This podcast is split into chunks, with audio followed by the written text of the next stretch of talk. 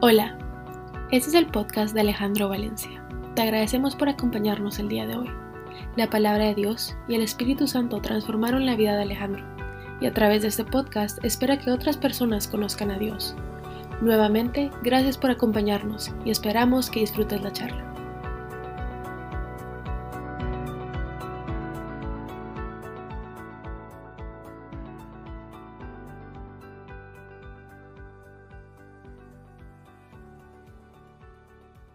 Bueno, nuevamente es un gusto volver a, estar aquí reunidos. Y después de, 14 o 13 días de estar en aislamiento constante, finalmente el domingo decidimos poder regresar todo a, la normalidad, no sin cierto temor. Eh, y la verdad es que sí quedan secuelas del COVID. Aparte están las secuelas físicas y las que eh, yo estoy lidiando con ellas en este momento. Y especialmente viene a mí una pregunta que, me ha tenido reflexionando eh, todo el día de hoy. ¿Será que algún día podemos conquistar nuestros temores, nuestros miedos y nuestras dudas? ¿Será posible que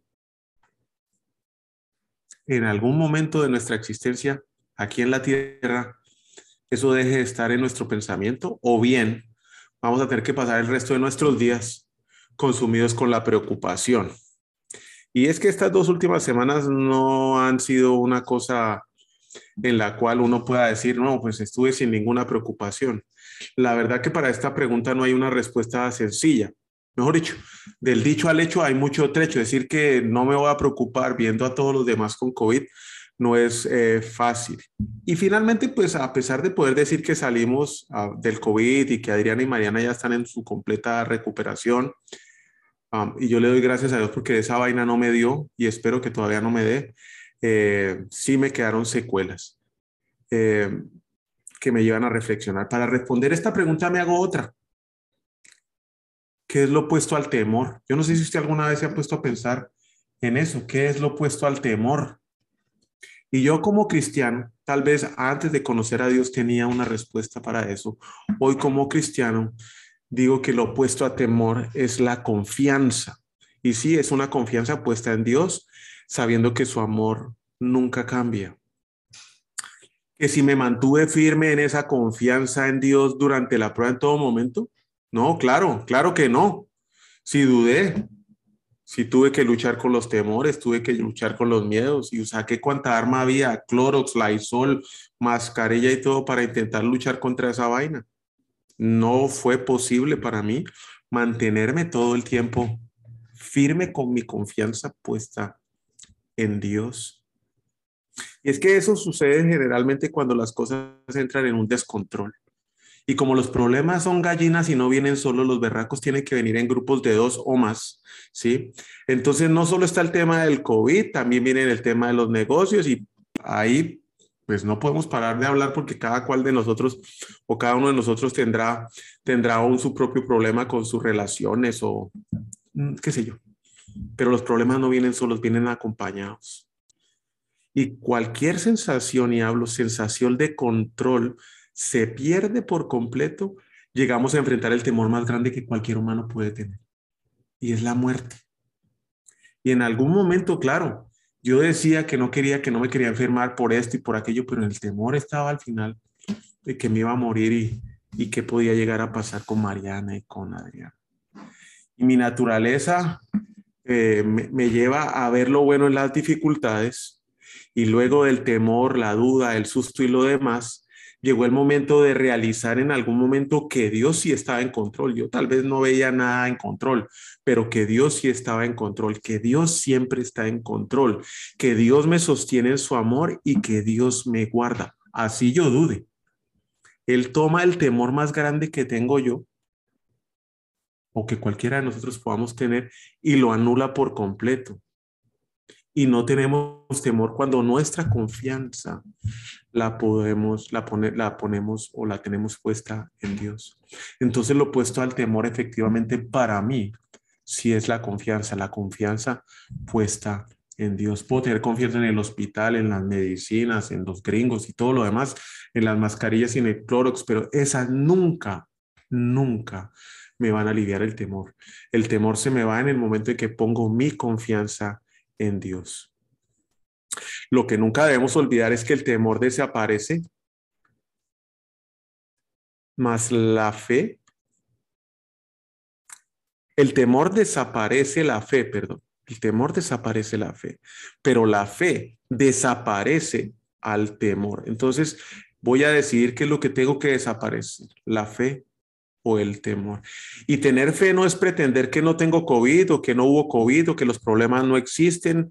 No es un optimismo ciego de pensar que todo se va a resolver aquí yo sentado sin que tenga que hacer mayor cosa, sin que yo tenga que gestionar, sin esperando a ver rascándome el ombligo cuando mis problemas se me van a resolver, sino entender que mi confianza está puesta en Dios y que adicionalmente a esto yo debo gestionar y debo hacer lo necesario, ¿sí?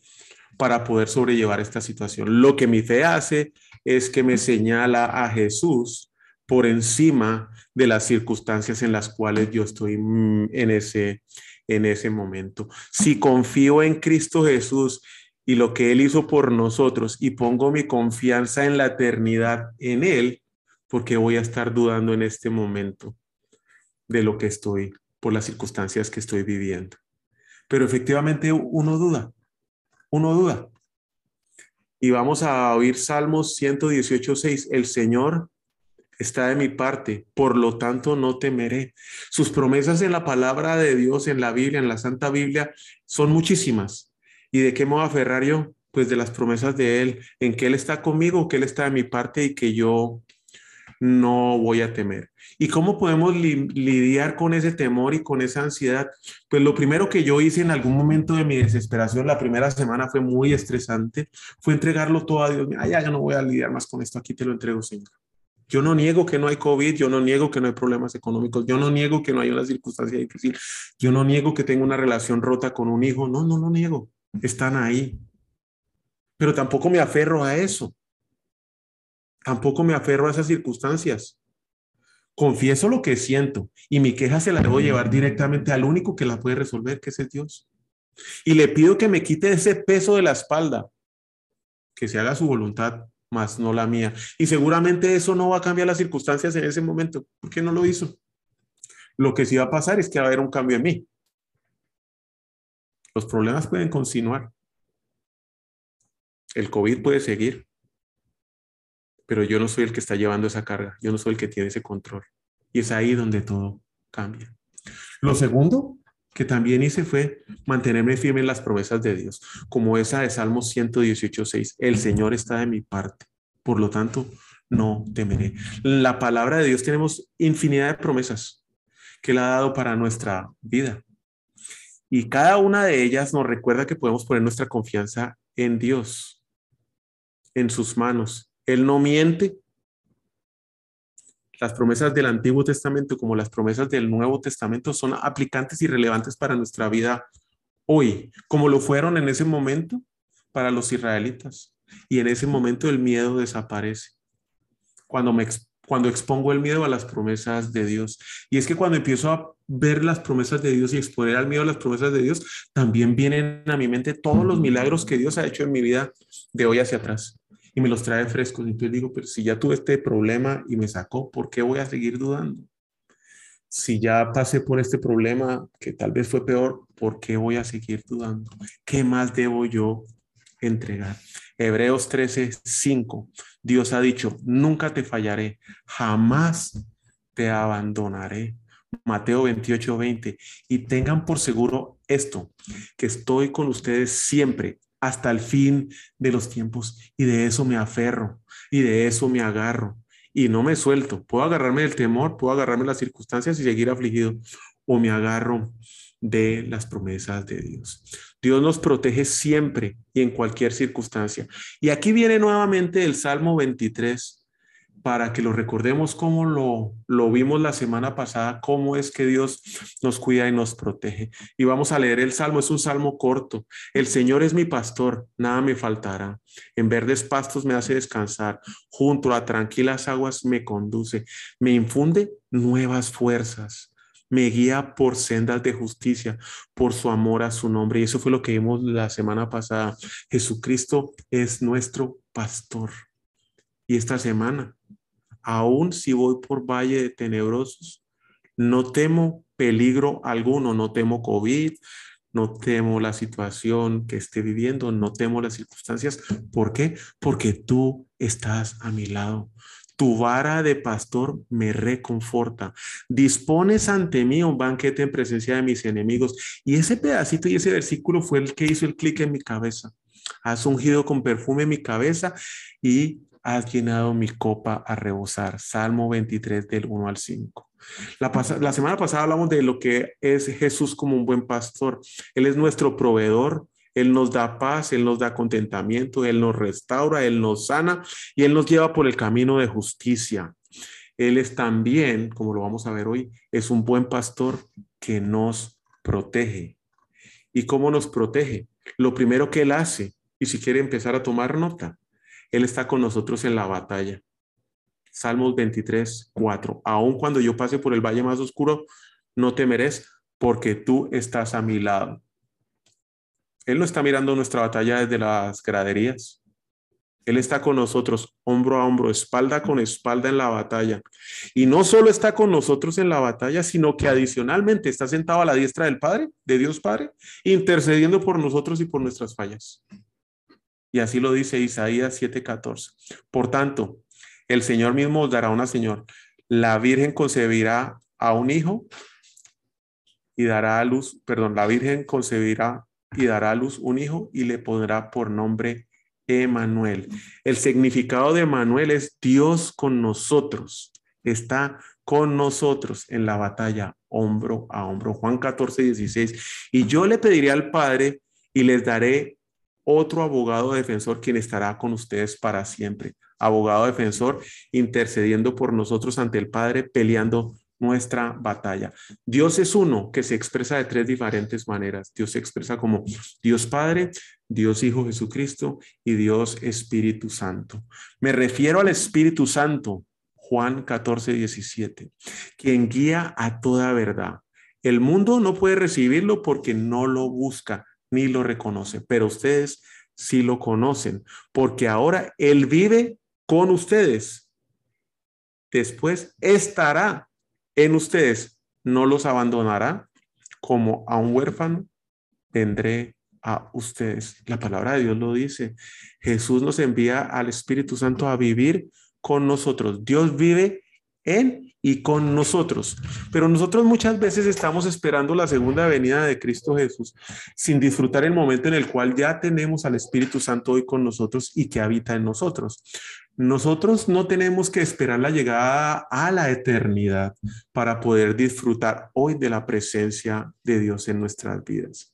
Y a pesar de que vivimos en un mundo roto y quebrado, Dios vive con nosotros y esa manera es como podemos estar sobrellevando y disfrutando de su presencia aquí y ahora, a pesar de las circunstancias en las cuales podemos estar. Voy a vivir desde ya y esa es una decisión personal en la presencia de Dios. Yo sé que Él vendrá, pero no tengo que esperar para vivir con Él. Decido vivir con Él ahora, buscándolo en una constante presencia, persiguiéndolo constantemente. La segunda parte del versículo dice, tu vara y tu callado me protegen y me confortan. La vara del pastor me conforta. Jesucristo nunca me va a dar con la vara, ni a mí ni a ninguna oveja. Jesús nunca nos va a golpear con la vara, pero esa vara sí la va a usar con toda su fuerza para destruir al enemigo que viene contra mí. No lo va a dejar parado. La vara es para el enemigo. Y cuando el enemigo nos ataca, nuestro pastor va a estar listo para dar pelea y defendernos.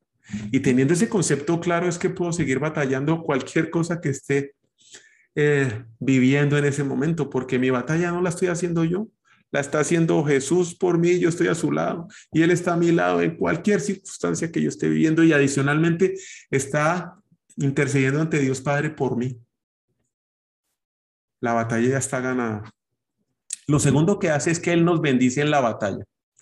Y vuelvo y le digo, este fue el versículo que me, me cambió la, la cabeza, me prepara un banquete en presencia de mis enemigos, Salmos 23, 5.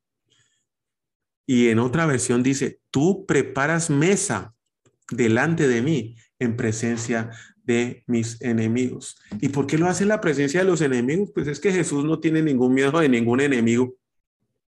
Él no le tiene miedo a ninguno.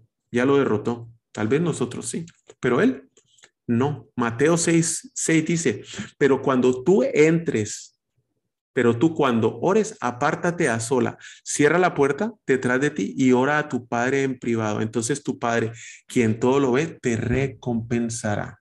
¿Sabe por qué yo tenía miedo? ¿Sabe por qué yo estaba afligido? ¿Sabe por qué yo tenía dudas? Porque yo no estaba sentado en la mesa, en la mesa que Jesucristo había puesto para mí. Yo estaba intentando a punta de Clorox, Lysol y mascarilla resolver la batalla. ¿Cuántas veces no estamos nosotros en nuestras fuerzas intentando resolver los problemas económicos? ¿Cuántas veces no estamos usted y yo lidiando con los problemas relacionales? Llamando a aquel hijo que se fue. Intentando resolver en nuestras fuerzas cualquier tipo de circunstancia o situación. Y no nos sentamos en la mesa que Jesucristo ya preparó frente a nuestros enemigos para nosotros. No, no nos sentamos queremos seguir en la batalla, es que yo tengo el control, es que yo puedo, yo no necesito de nadie, yo puedo solo. ¿Cuántas veces esa idea está en nuestra cabeza? Que queremos retomar y querer ese control. Por más descontrol que hay, algo tengo que controlar. Pelear las batallas con nuestras fuerzas, con nuestras propias armas. En el COVID yo tenía dos preocupaciones. La salud de las chicas y que a mí no me diera. Y claro, sobre el primer punto ya tenía claro, yo no puedo hacer absolutamente nada Solo pedirle a Dios, no podía hacer nada. La segunda pelea fue la que me sacó de control, que a mí no me diera. Entonces, estén lejos, no les hablo, pónganse la mascarilla, la cantaleta acá, el sol por allá. El nivel de estrés en esta casa se fue a la tostada. ¿Y qué pude resolver? Absolutamente nada. Solo generar más tensión. En el momento que entendí eso, decidí sentarme en la mesa con Jesús. Ahí seguía el COVID. Pero la paz entró. No entiendo por qué, aún sabiendo esto, muchas veces nosotros intentamos pelear esa batalla que no es nuestra, sino que es de Dios. Y en vez de sentarnos a disfrutar de la presencia de Dios en la mesa que Él ya preparó, decidimos irnos a pelear. Entonces la pregunta es, ¿cómo me puedo yo sentar en la mesa con Jesús? Pues en adoración. Y hay dos tipos de adoraciones, la privada y la pública. Privada, como dice Mateo 6:6, vaya, metas en su cuarto, cierre la puerta y adore a Dios. Solo usted y Él. Ore, cante, alabe, levante los brazos, llore, entréguese a Él, pídale de su presencia, Espíritu Santo, ven conmigo. Hágalo mañana, tarde y noche y pública. Y así lo describe David. En verdad Dios es bueno con Israel, con los de corazón puro. Pero en cuanto a mí, casi perdí el equilibrio. Mis pies resbalaron. Estuve a punto de caer. ¿Cuántas veces nos sentíamos así? Esa semana estuve yo en ese, estado, porque envidiaba a los orgullosos cuando los veía prosperar a pesar de su maldad. Traté de entender por qué los malvados prosperan, porque a otros no les da COVID y a mí sí, porque yo estoy aquí encerrado, porque no puedo salir. ¿Por qué mi hijo se fue? ¿Por qué se acabó mi matrimonio? Pero qué tarea tan berracamente difícil. Entonces, dice David, entré a tu santuario, oh Dios mío, y por fin entendí el destino de los perversos. David entendió únicamente cuando fue al santuario. Muchos han dejado de asistir a la iglesia por el tema del COVID y lo vemos en pijama desde la casa, bueno, yo no veo nada de malo tampoco con eso. Pero eso sí, vámonos para un centro comercial, vámonos a un paseo, camine para el restaurante y ya estoy bañado, afeitado, volando arregladito, saliendo para allá. Nos olvidamos del COVID y salimos de una sola vez, pero a la iglesia tal vez mejor no. Y nos olvidamos que cuando vamos al santuario pasa algo que no se puede describir cuando en conjunto alabamos a Dios. Es algo que no se puede escribir cuando somos varios, como las alabanzas que escuchamos ahora antes de empezar, que juntos alabamos a Dios. ¿Y sabe usted a quién agarra el lobo las ovejas? ¿A qué oveja agarra el lobo, pues? A las que están fuera de la manada, la que anda sola por ahí dando vuelta. Son las que están caminando sin rumbo, porque las que están en medio de la manada, con esas no se mete. Y en medio de la manada está Jesús, entonces yo voy a decir, permiso, permiso, permiso, permiso, que yo quiero estar acá, junto con Jesucristo, en la mitad, en la mitad de la manada. Solos vamos a estar dando papaya. ¿Cuántos de nosotros hoy estamos dando papaya caminando solos? Tres, Él nos refresca en la batalla. Me honras ungiendo mi cabeza con aceite, mi copa se desborda de bendiciones. Salmo 23, 5. El Espíritu Santo nos refresca y nos fortalece. Y eso representa el aceite. Pero es que no nos da un shot como esos de aguardiente. No sé si Kike se acuerda o Estefania cuando tomamos aguardiente hace muchos años. Esos shotcitos de aguardiente, no, así no nos los da. Solo para disfrutarlo un momentico. No, la copa rebosa, claro, siempre y cuando nosotros dejemos. Nos va a refrescar, nos va a fortalecer que estemos nosotros sentados junto en la mesa que Él nos sirvió y nos va a fortalecer esa batalla sin que se acabe nunca la provisión. Vuelvo reitero, siempre cuando y nosotros lo dejemos actuar en nuestra vida. Que nos sentemos en la mesa, que nos sentemos en presencia de nuestros enemigos, pero que estemos junto con Él. No somos, y entendí en este proceso, que ni soy proveedor, que ni soy protector de mi casa. El proveedor y el protector de mi casa es Jesucristo, el buen pastor. Y cuando yo quiero asumir esa posición, que por un tiempo lo intenté hacer ahorita con el tema del COVID, el desgaste fue enorme. Y no pude ser refrescado y mucho menos fortalecido por el Espíritu Santo. Total, lo quería hacer en mis fuerzas, ¿para qué lo necesito a Él?